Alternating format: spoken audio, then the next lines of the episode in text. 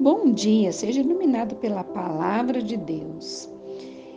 Em Lucas, capítulo 2, versículo 10, a parte B e o versículo 11. Eis que vos trago boa nova de grande alegria. É que vos, hoje vos nasceu na cidade de Davi o Salvador. O nascimento de Jesus foi um acontecimento glorioso, embora desprovido de holofotes humanos. Ele nasceu numa gruta de pastores nas, nas toscas montanhas de Belém e foi colocado numa manjedoura. O rei dos reis não nasceu num palácio, nem teve um berço de ouro.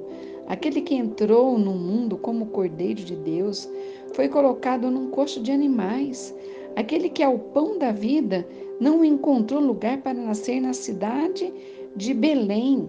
É, Belém significa casa do pão.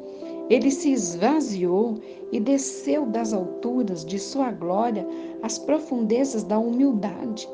Um anjo do Senhor anunciou aos pastores de Belém o seu nascimento, afirmando-se ser ele o Salvador.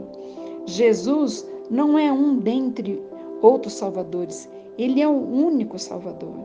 Não há nenhum outro nome dado entre os homens pelo qual importa que sejamos salvos. Só Ele tem poder para salvar e perdoar pecados. Só Ele pode reconciliar o pecador com Deus. Só Ele morreu pelos nossos pecados e ressuscitou para nossa justificação. Só, só nele temos vida eterna. Só por meio de seu sangue podemos ser purificados de todo pecado. Ele é o caminho para Deus, é a porta do céu. Ele é o Cristo da profecia, o desejado de todas as nações. Ele é a nossa esperança, a nossa paz e a nossa justiça. Ele veio para nos dar vida e vida em abundância. Só Ele tem palavras de vida eterna. Glória a Deus. Pai, em nome desse Jesus Salvador, não só o Salvador do seu povo, mas o Salvador de toda a humanidade. Eu intercedo por todas as pessoas. Ah, Deus, o seu maior desejo é que todos se tornem filhos. Antes de nós reconhecermos Jesus, nós somos criaturas, nós somos criados por Deus. Mas só com um encontro verdadeiro com Jesus, esse Salvador, se entregando por completo, reconhecendo que somos pecadores, que precisamos né, desse Salvador, que nós somos, estamos perdidos, que precisamos dele para nos salvar, é que aí passamos a ser filhos.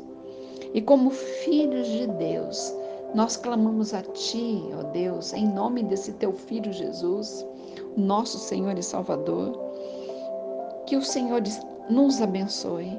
Que o Senhor abençoe a nossa família, a nossa casa, salvando, restaurando, curando, libertando, trazendo unidade, comunhão.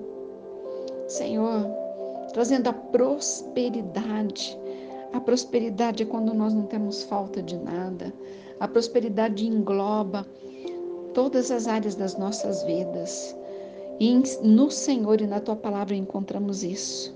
É isso que eu clamo hoje, pela minha casa, pela casa e pela família desses que me ouvem. No teu santo nome, Jesus. E declare com fé: terei vitória no dia de hoje pelo sangue de Jesus. Amém?